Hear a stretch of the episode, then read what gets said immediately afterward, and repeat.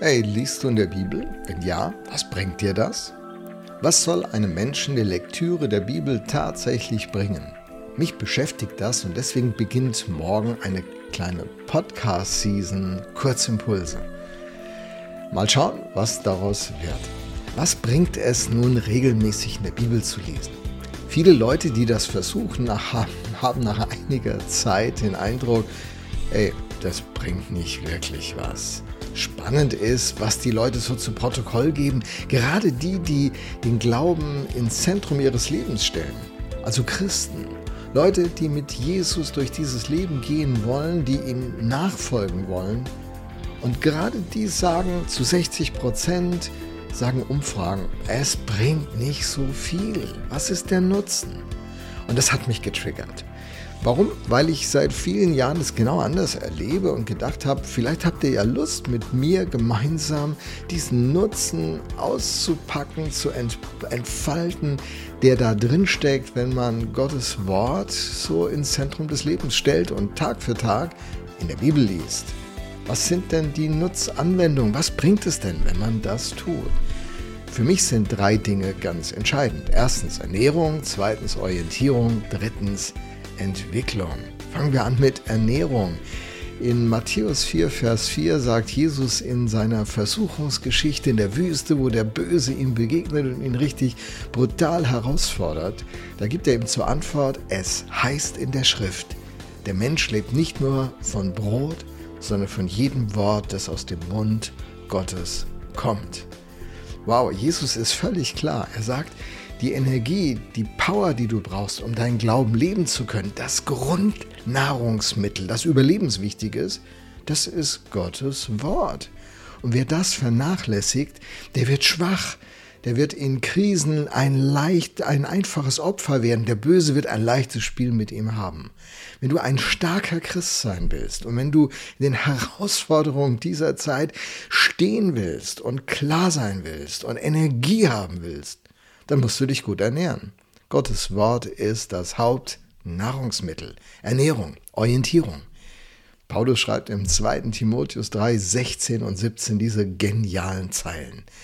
Denn alles, was in der Schrift steht, ist von Gottes Geist eingegeben und dementsprechend groß ist auch der Nutzen der Schrift.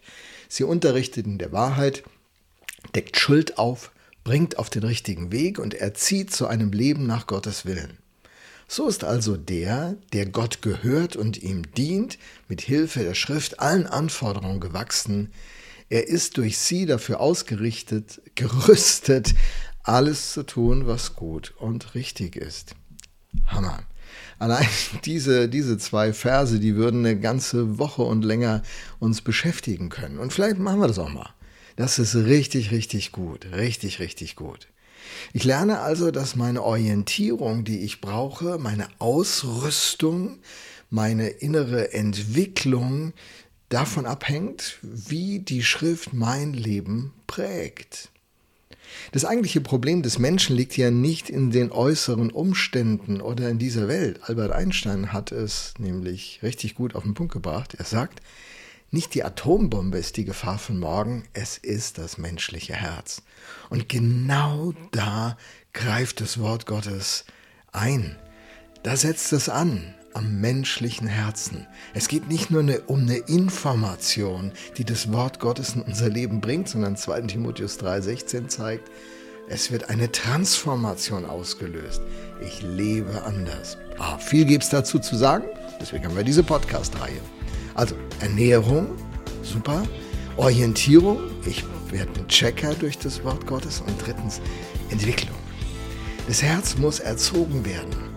Denn das Wort Gottes, die Schrift, erzieht uns zu einem Leben nach Gottes Willen.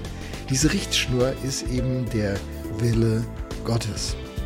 Viele haben irgendwie eine Herausforderung mit dem Willen Gottes, das werden wir relativ bald schon mal aufgreifen im Kolosserbrief. Hier nur mal so viel. Der Wille Gottes ist was richtig Gutes. Es ist was richtig Gutes.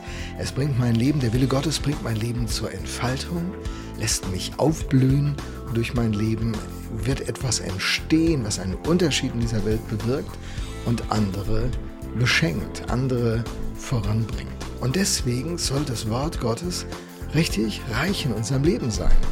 Zum Schluss ein Kolosser-Text. Wie soll es anders sein? Ist ja eine Pre-Show für den Kolosser-Text. Da steht in Kolosser 3, Verse 16 und 17, wieder 3, 16. Interessantes Muster, egal.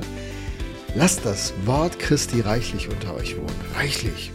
Lehrt und ermahnt einander in aller Weisheit, mit Psalmen, Lobgesängen, geistlichen Liedern, singt Gott dankbar in euren Herzen und alles, was ihr tut, mit Worten oder mit Werken. Es tut alles im Namen des Herrn Jesus und dank Gott dem Vater durch ihn.